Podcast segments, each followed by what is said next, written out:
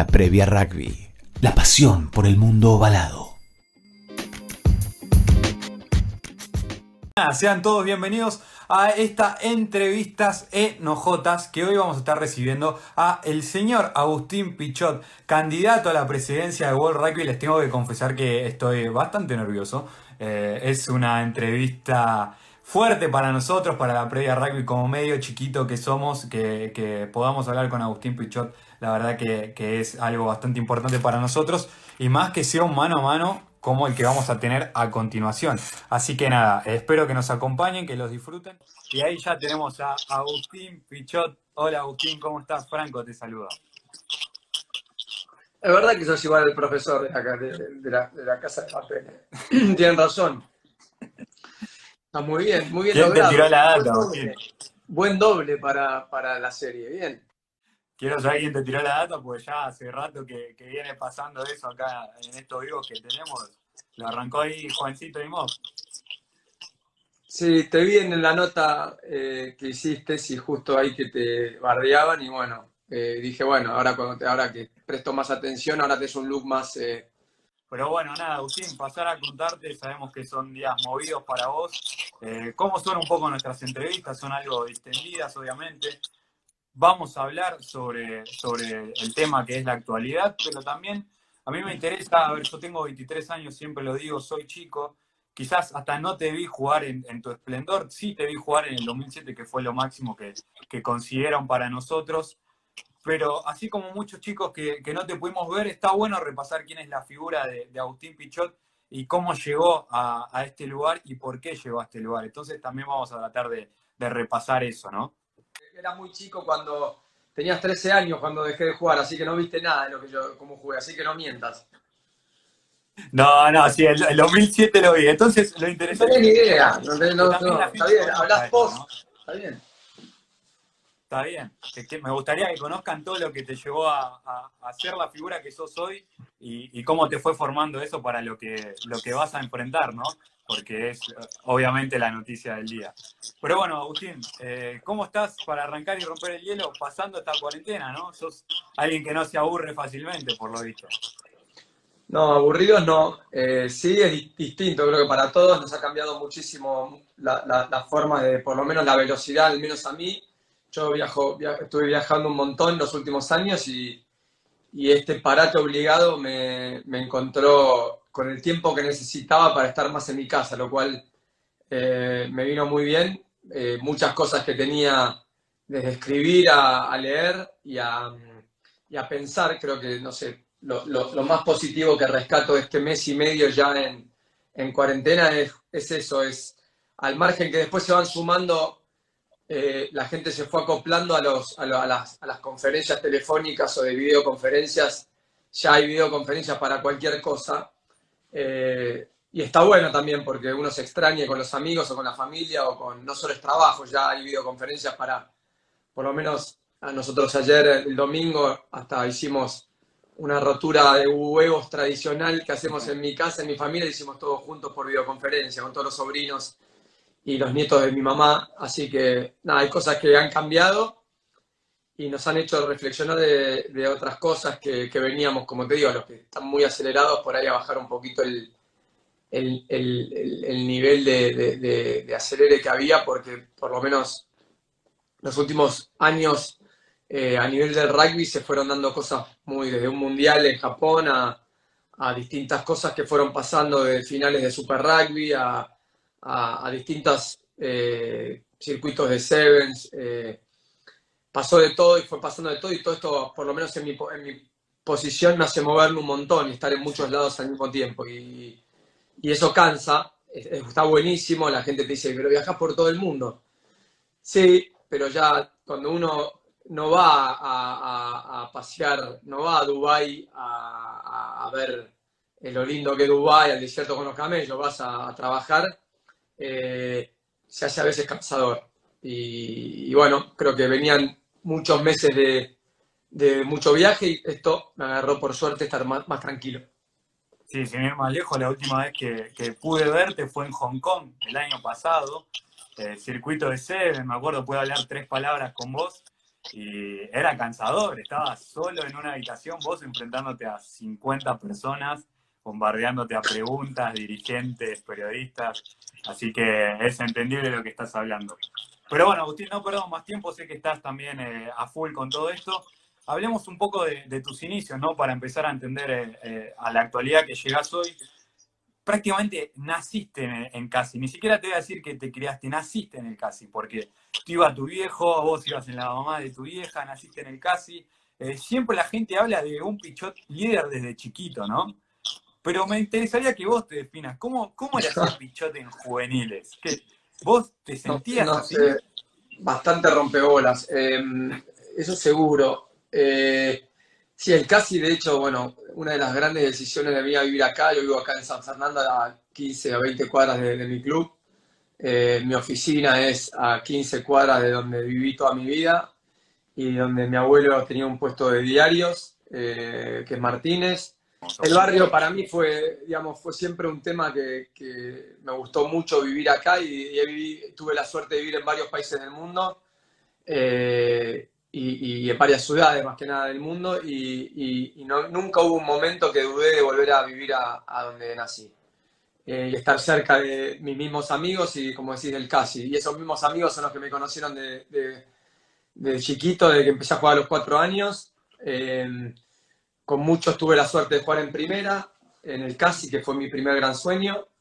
Em, y de chico sí, yo creo que fui cambiando. El, líder va mutando, o si uno cree que es líder o fue líder o, tiene posiciones de liderazgo, son todas diferentes. De chico, por un tema de personalidad, por un tema de también cómo uno se va, va, ¿cómo se llama? va interactuando con sus amigos, etcétera. Uno no, no, no, no nace en una jerarquía diferente, che, todos vengan para acá, sino que empezás a los gritos, caprichos de distintas, de distintas personalidades, y vas, de a poquito vas con tu personalidad y entendiendo con cosas que te van pasando y, con decisiones erróneas que vas tomando, que te vas quedando solo, que te van siguiendo, vas moldeando lo que, lo que vos me preguntabas, una, forma de liderar eh, que luego con el tiempo eh, vas, vas mejorando, vas escuchando, vas eh, vas mejorando ese, ese, liderazgo y bueno, después a mí tuve la suerte que, que fui creciendo en eso y, me tocó ser capitán de la mayoría de los equipos que, que fui.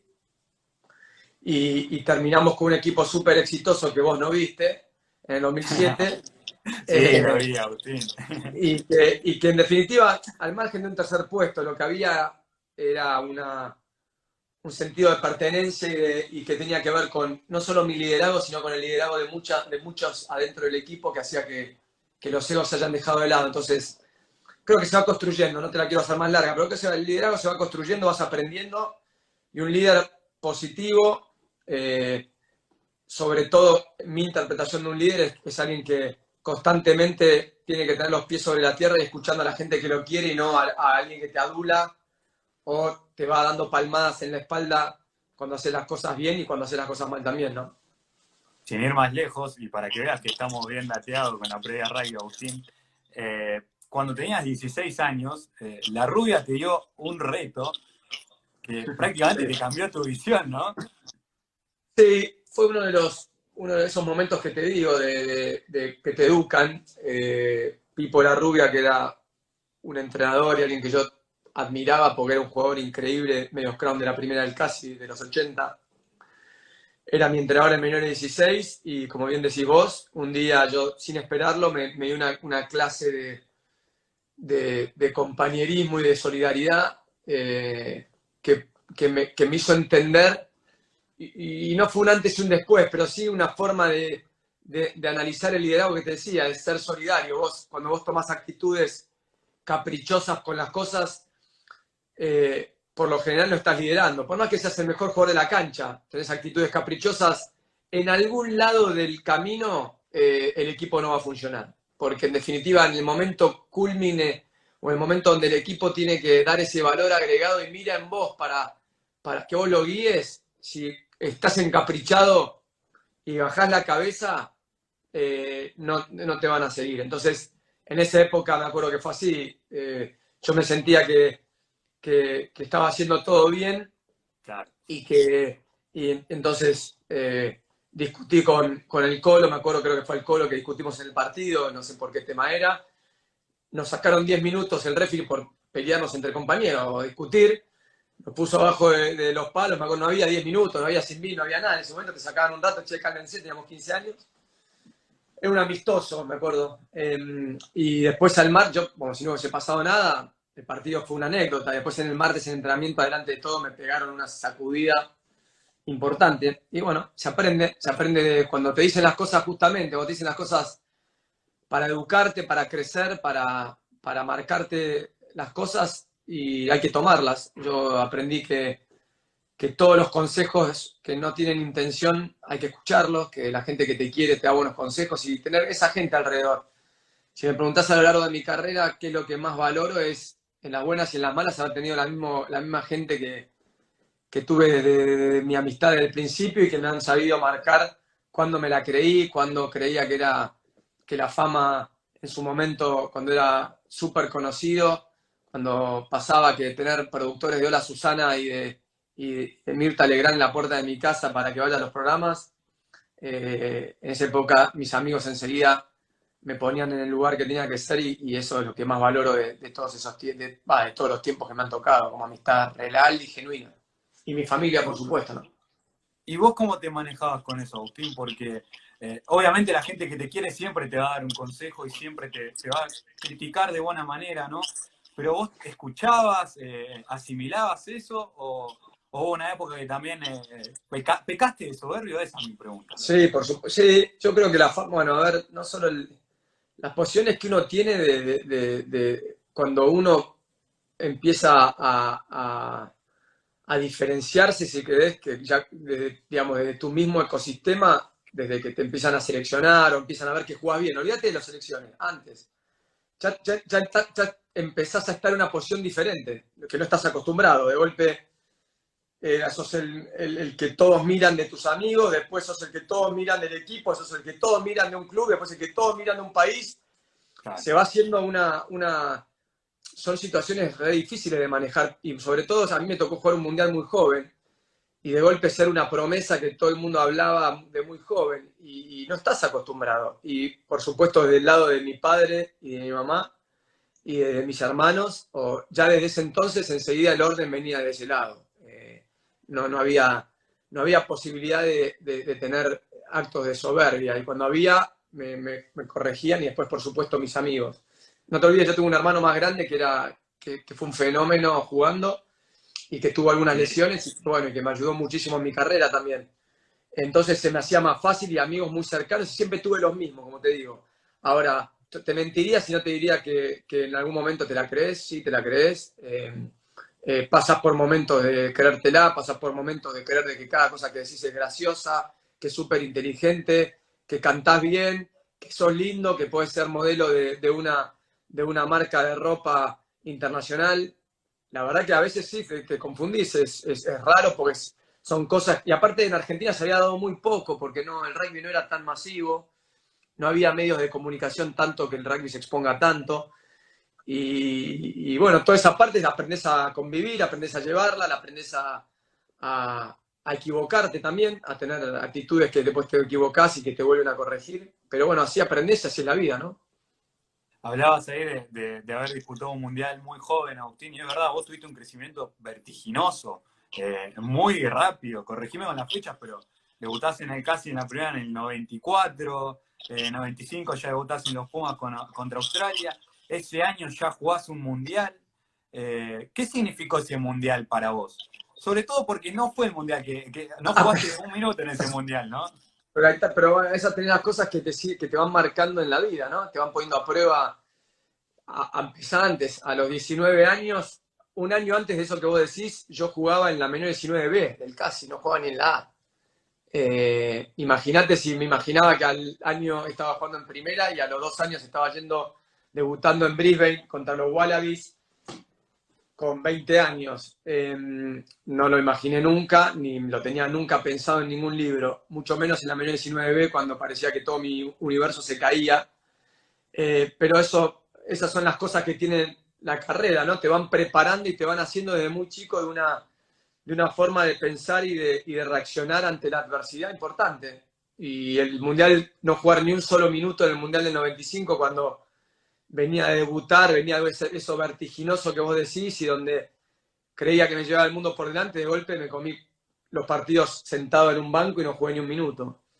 De nuevo, eso me hizo, en vez de ir para atrás o de quejarme o, culpar a los entrenadores, lo que hizo fue al revés, volver a mi club y volver a meterle con todo, a, entrenar, a, a, ser mejor, a, ver las cosas que tenía mal, a perfeccionar tal vez más mi juego.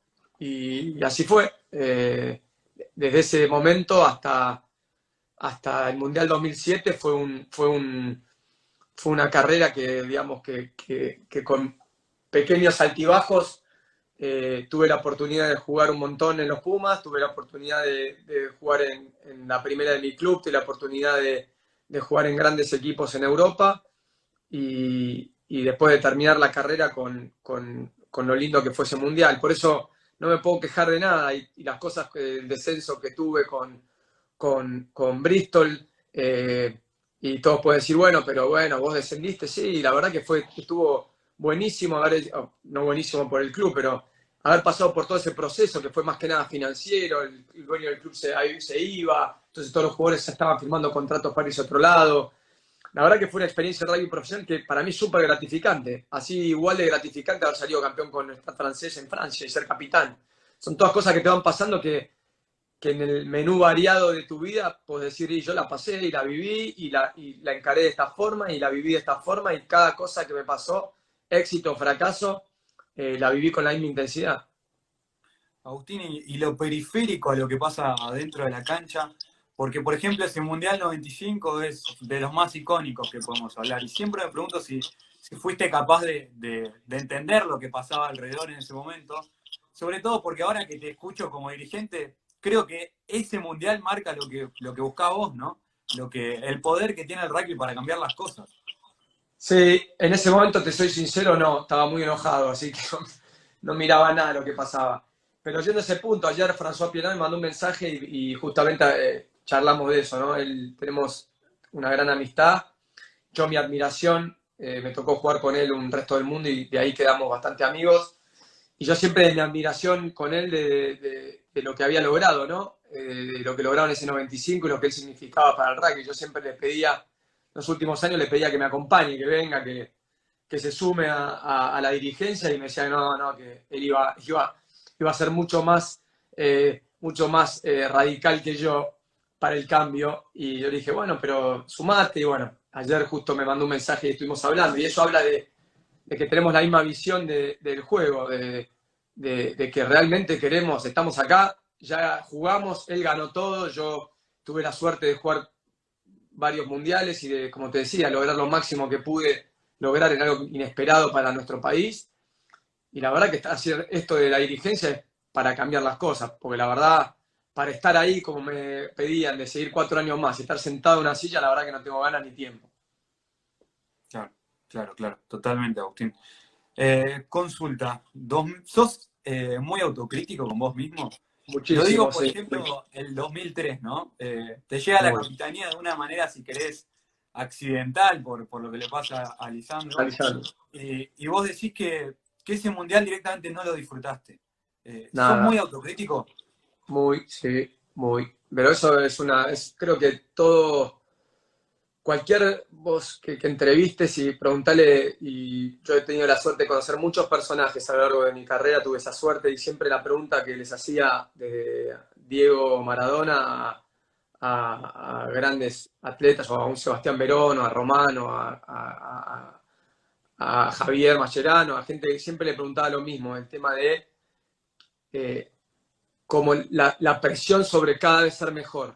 Em, y e, eso tiene que ver con la autocrítica. No hay forma de mejorar si uno no es autocrítico. Me acuerdo Juan Hernández en, en un momento, siempre que charlamos después del partido, nos mirábamos y, yo le veía la cara y él me miraba a mí y yo le decía, ya hemos ganado por ahí por 30 puntos y todos nos aplaudían y habíamos salido y, y nos mirábamos y yo, y yo le decía, estás pensando en la jugada tal, tal y tal, ¿no? Me dice, sí, no puedo creer de que haya pateado así, la dejé adentro.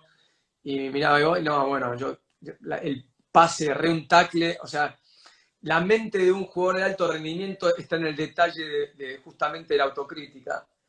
Y, lo mismo me pasa con el resto de las cosas que uno emprende y hace. Em, hay que ser, yo soy muy, con, muy respetuoso de la autocrítica conmigo, muy ordenado, la hago y mucho, porque si no después no podés, no podés eh, llevar adelante emprendimientos o liderazgos si vos no, no le mostrás a, la gente que trabaja con vos de que vos sos así.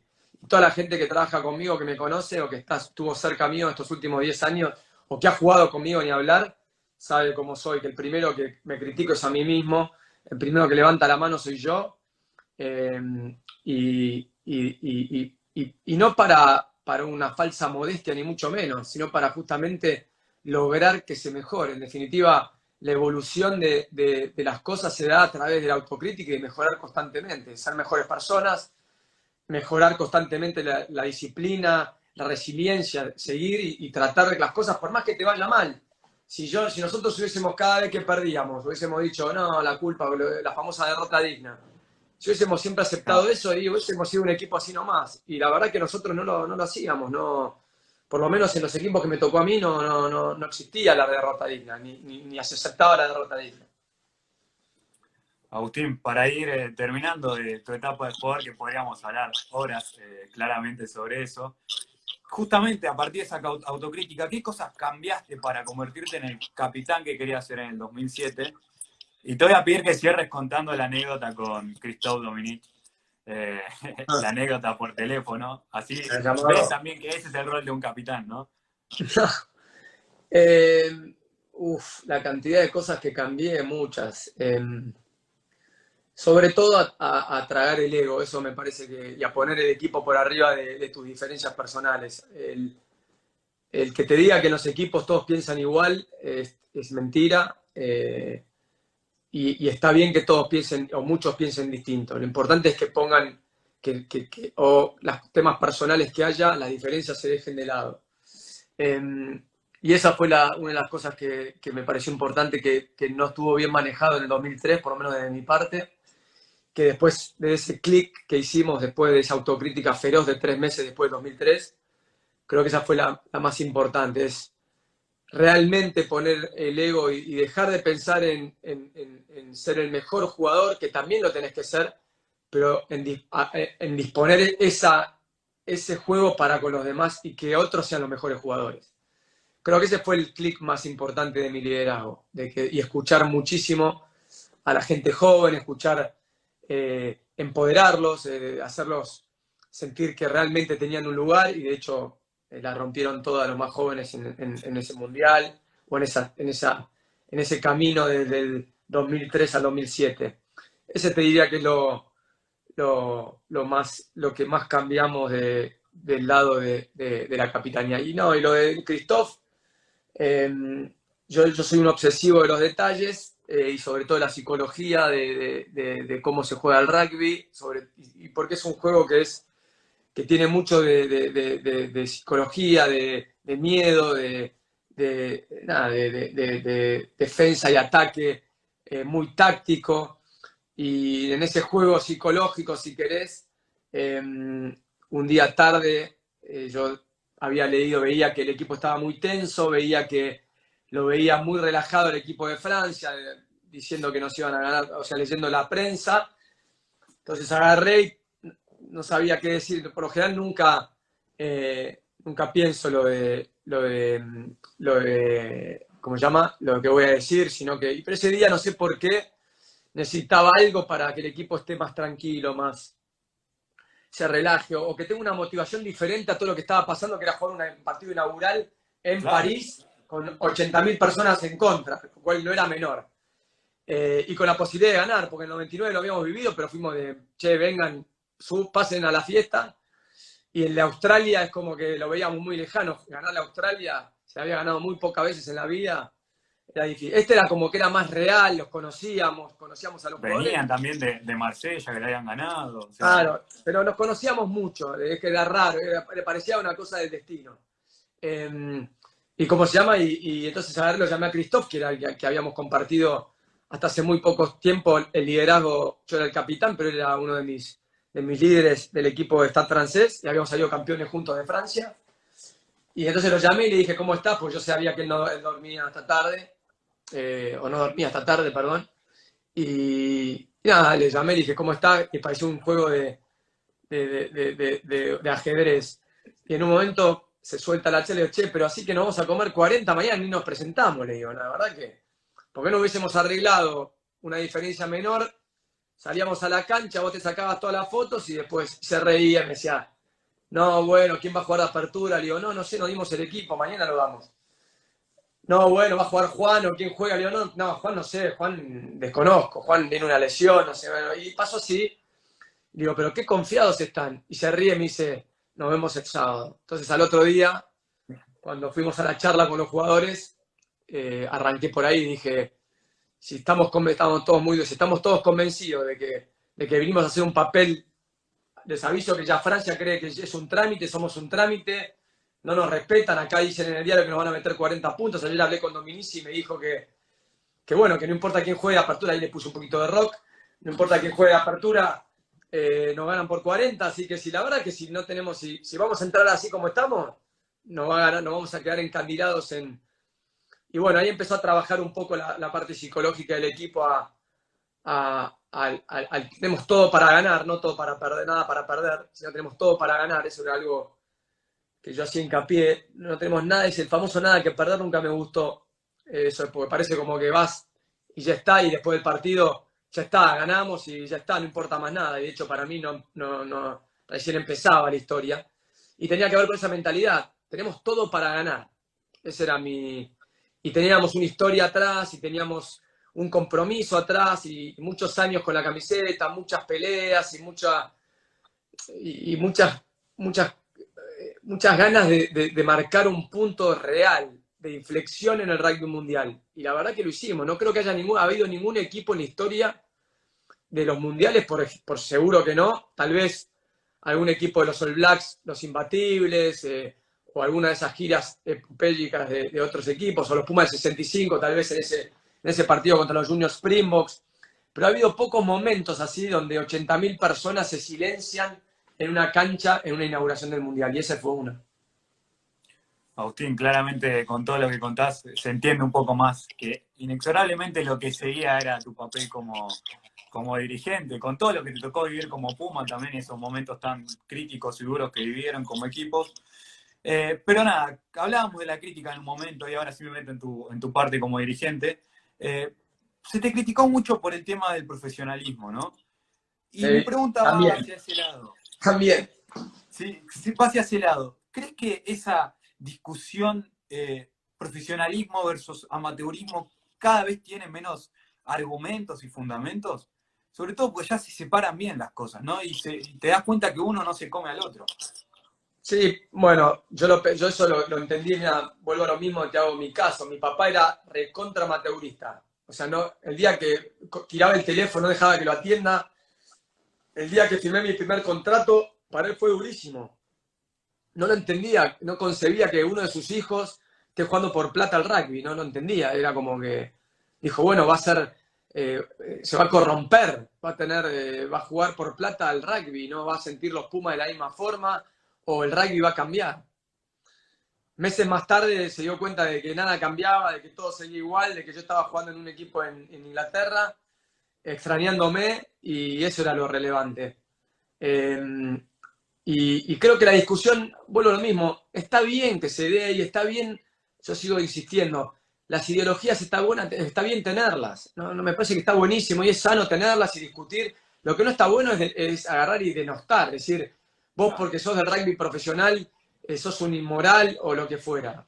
Ah, yo, eh, esa es la parte que, y pasa en un montón de la sociedad que en Argentina, eh, es como que en los preconceptos o, en, juzgamos un montón de cosas y bueno, a mí me tocó hacer esa transformación, que no era nada más ni nada menos que lo que ya había pasado en el mundo hace 20 años, pero Argentina lo venía moviendo la discusión.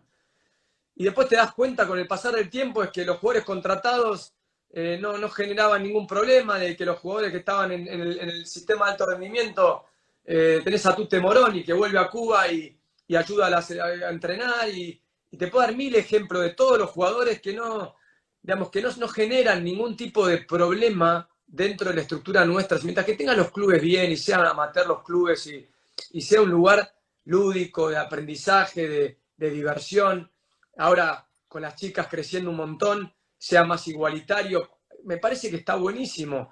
Y después, si tenés ganas jugar profesional y sos, y sos bueno, y si, y si tenés ganas de, de, jugar profesional en Argentina y te eligen, y sos bueno jugar profesional un, y, no sos, y por ahí no te eligió en Argentina y querés ir a jugar a España, o querés ir a jugar profesional a, a no sé, a, a, Japón, a donde se te ocurra, opciones hay. El profesionalismo no lo inventé yo. Yo a veces sigo jugando encantado amateurmente, no, nosotros fuimos criados para jugar por, amor y un día nos pagaron, o sea, y bueno, y ahora cobrás. Eh, y no creo que tenga, por eso te digo que es folclórico y es, y es hasta ahora, después cuando eso se usa para un montón de, digamos, de, ambiciones de poder, ya es, diferente. Arranqué con esta pregunta porque justamente vos eh, siempre dijiste que sos muy re respetuoso de las tradiciones, ¿no? Eh, y vos en, tu postulación, si le queremos decir así, como presidente de World Rugby, hablas de que es momento de cambios eh, profundos, ¿no? Y mi pregunta es, ¿es posible hacer cambios profundos pero respetando las tradiciones, sobre todo la de un juego como es el rugby? Sí, si las tradiciones no te, no te digamos, si las tradiciones son para igualar, sí. Si las tradiciones son para discriminar, no. Por eso te digo, si la burocracia y las tradiciones te enlentecen el proceso de, de un juego global más igualitario y que, y que, las mujeres puedan jugar cada vez más, y si se hace rápido, sí, si no, lentamente la, la, digamos, la parte cultural conservadora te va frenando esos cambios. Pero, de nuevo, para beneficio de lo que uno, de lo que ellos creen, o lo que pueden pensar que es mejor. No lo digo que lo hagan a propósito mal, sino que no, se aferran a lo que ya conoces y el cambio le da miedo. Ahora, a veces el cambio te hace que, que eh, probar con el cambio, eh, me parece que si es para igualdad, si es para algo global, me parece que, bueno, de hecho así lo pienso. Cuando me tocó estar en la UAR, era lo mismo con el tema del rugby federal. Mm. Eh, Cacho Castillo fue el primer presidente que tuvo la Unión Argentina de Rugby del Interior y parecía sacrilegio, como, ¿cómo? ¿Y claro. por qué no? Y, y, por qué no? Si, y, y, por qué no eh, eh, que haya igual cantidad de jugadores de, del interior que Buenos Aires? ¿Y por qué no más? Si en definitiva no, deberías, no se debería concentrar en un lugar, debería ser lo más justo para todos. Bueno, lo mismo, eso mismo que fue en Argentina, es lo mismo que, que hicimos en las Américas, lo mismo que queremos, o yo quiero en el rugby. Agustín, ¿por qué consideras que este es el momento indicado para el paso que, que querés dar. Sobre todo porque quizás eh, ahora te enfrentarías a cosas que más adelante ni te tendrías que enfrentar, ¿no? Como por ejemplo, eh, tener que reestructurar eh, un deporte después de una pandemia, con todo lo que implica económicamente. ¿Por qué consideras que es el momento justo? Los momentos, a ver, no lo sé, no, te, no sé si, si, este es el mejor momento, no especulé con eso, no, no, mucho menos con una pandemia, porque nadie, digamos, nadie puede especular sobre una cosa así.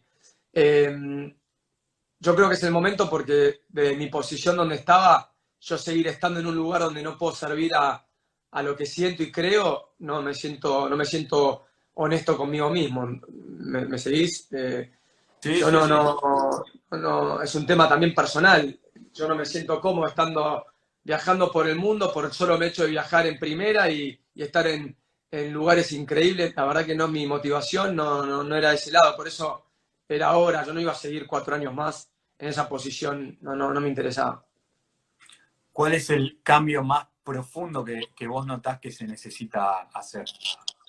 La, la, en verdad es un tema de, de, de cambiar el chip eh, mental, de, la, cómo te comunicas con los jugadores, cómo te comunicas con los clubes, cómo te comunicas con, las, con las uniones hoy parece como que es demasiado eh, estructurado, cada seis meses, eh, demasiado, eh, te diría, eh, como muy omnipotente, y yo soy a la inversa, no, no, no creo en esa figura. Para mí, World Rugby es, es escuchar a todos, es, es... Ah, no te olvides que, que, yo represento nuestra, o, o, o, yo no, porque hoy por ahí la, la gente no, no entiende yo represento un país que para el rugby no es eh, Argentina en el fútbol. Argentina en el rugby, nosotros somos como, como visto como un país muy chico, eh, que, que, recién entró una competencia, recién entró una competencia de igualdad de condiciones en el 2012 y recién tuvo el mismo voto que los demás, porque lo peleamos nosotros hace dos años. Es increíble. Sí, sobre todo porque no tiene quizás una región que también lo acompañe, ¿no? Y vos, está bien, sí, no representás también. hasta una región que no, que, no toma. Sí, pero, pero, pero, pero eh, fíjate que Escocia tuvo siempre tres votos y, y, es, un, es, un, país dentro de, Gran Bretaña. y, en definitiva tiene muchos menos jugadores que, Brasil. En el caso de que fuera, eh, si querés, en, eh, o puede tener menos jugadores que Brasil. Eh, y eso no hace que Brasil tenga ni un voto en World Rugby. Em, por eso, y esa transformación, me preguntás, viene siendo muy lenta. Porque el poder no, lo, se quiere ceder. Hoy, para una elección, tenés que, que llamar muchos más países y regiones que las que, las que tienen hoy el, el establishment, el status quo. Justamente a, eso iba la próxima pregunta, Agustín, y es para que nos expliques un poco a nosotros, que muy claramente lo vemos muy por arriba, cómo es la política en el rugby, ¿no? Yo siempre tengo la duda de si refleja los valores en los que cree el deporte realmente. Yo ahí cuando nos metemos hoy justo hablábamos de eso, cuando hablas del tema de los valores es un tema difícil de, de, hablar. No, porque uno cree que los valores son de un deporte y ahí es donde yo siento, siempre lo hice y además el otro día buscaba una nota que, hablaba de eso, que, los valores son de, uno y, cómo es uno como ciudadano y como persona. Después te los desarrollas en distintas actividades, en tu trabajo, en tu, en tu club, como jugador de rugby, de básquet o periodista o lo que fuera no, no, estar, estar, en, una, estar en jugar al rugby o jugar al, fútbol o, participar de, esas comunidades no te hace por osmosis tener valores diferentes o, tampoco bol rugby. Lo que sí tienes que hacer es justamente respetar cosas que son del bien común y del sentido común que es, a ver, cuando hablan de valores, hablan de solidaridad, y si una persona tiene que ser solidaria, por supuesto, que ve lo que estamos viendo hoy. ¿Por qué estamos todos en nuestras casas? Estamos siendo solidarios entre nosotros. O sea, la sociedad tiene que ser solidaria. Después, eh, tenés la integridad en el, juego. Y sí, hay reglas, hay una forma de ser, tenés que tener integridad. Eh, no es lo mismo en, como ciudadano, no tenés que tratar de ser así. O sea, no, no veo que sean diferentes. Ahora, sí se usa para, darle un marco, pero en definitiva yo soy más de la idea, siempre lo fui, es que el sentido común y las buenas costumbres son los que hacen que uno sea una buena persona y un buen ciudadano y también un buen jugador de rugby. Cuando vos hablas de, que el jugador de rugby tiene que ser eh, el embajador de su deporte, ¿no? ¿Te referís un poco a eso o, bien cuál, es, cuál buscas que sea el rol de los No, lo que busco es lo que busco es la importancia que tenemos o tuvimos. Yo ya, ya, ya en otro lugar, pero cuando mucha gente te mira y te, copia, y, para los chicos más jóvenes, tenerte de ídolo, ¿sí? O que o cuando te das cuenta de golpe que hay gente que le pone a Agustín a sus hijos por vos, algo que a mí siempre me pareció, dije, wow, qué, qué, increíble lo que uno transmite, ¿no? Que, y, me ha pasado varias veces y decís, y, es como que ahí te das cuenta la responsabilidad que uno tiene. Y a eso me refiero. Hoy, con los medios de comunicación, lo importante que son las personas que los chicos y las chicas ven a todos los, todos los fines de semana o constantemente y que toman como ídolos, ¿no? Porque el deporte tiene eso, es como que eh, pocas veces vos ves que los chicos tomen ídolos a, a, los políticos. Pocas veces ves que los chicos tomen ídolos a sus maestros. Y pueden ser geniales, ¿eh? Y muchas veces, o la mayoría de veces, ves que toman de ídolos a músicos, a deportistas, ¿sí? Y, parece como que la vida de lo que hacen ellos es, es, es, como que palabra santa más que la de los padres. Hasta más. Y bueno, eso es lo que yo digo, es la responsabilidad que tienen esos embajadores de, llevar ese, digamos, el deporte para que siga creciendo y, y las cosas buenas que tiene el deporte. A eso me refería con embajadores. Las últimas dos, así ya te despedimos. Desde ya, muchísimas gracias por el tiempo que nos estás dando. Eh, te escuchaba hablar, obviamente, antes de, las tradiciones y también decías claramente que los valores no son de un deporte.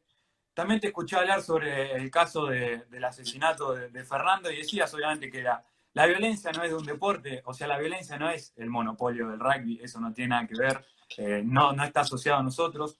Pero yo sí te quiero preguntar algo y es, claramente no, eh, a ver, no es un problema que, sea solo nuestro, pero ya que somos parte del problema, ¿podemos ser parte de la solución también?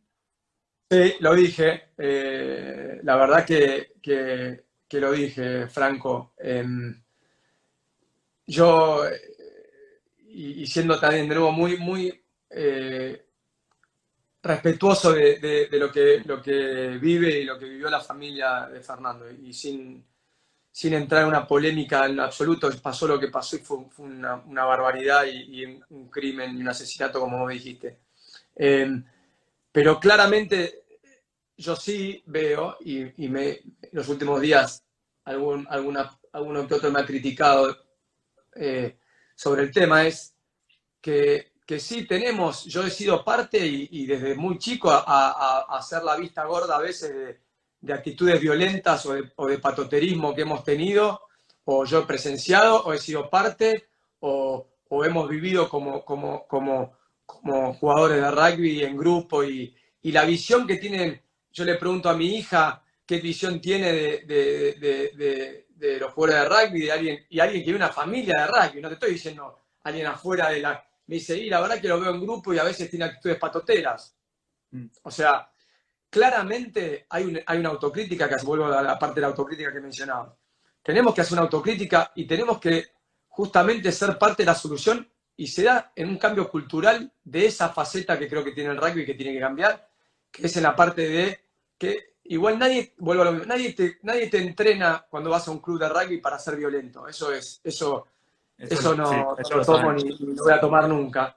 Eh, pero creo que los clubes tienen una responsabilidad de eh, lo que pase afuera de la cancha también eh, ayudar a, que, los, a los jugadores y no jugadores, porque por ahí puede estar en un colegio, un viaje egresado o lo que fuera y hay actos de violencia también, pero en, lo que compete a, sus jugadores o a los que son parte de ese ecosistema de los clubes, tratar de ayudar o tenemos que ayudar a que los jugadores eh, no, sientan que pueden tener esos actos violentos que son detestables. Sí, obviamente, siempre se habló de que, de que los clubes prestaban importancia a lo que sucede puertas adentro, pero el problema en realidad empieza cuando cruzan esa puerta, ¿no? Que, ahí es donde hay que ser, tener más contención con eso, así que está buenísimo lo que decís, Agustín, y como joven también eh, lo tomo, obviamente, es algo, una situación que vivimos siempre, eh, fin de semana tras fin de semana, no sé, eh, obviamente nosotros, o yo por lo menos, que todavía salgo, eh, a, boliches o a bailar, lo veo, lo siento y, eso que amo este deporte, pero no puedo hacer la vista gorda, así que muchas gracias por Exactamente.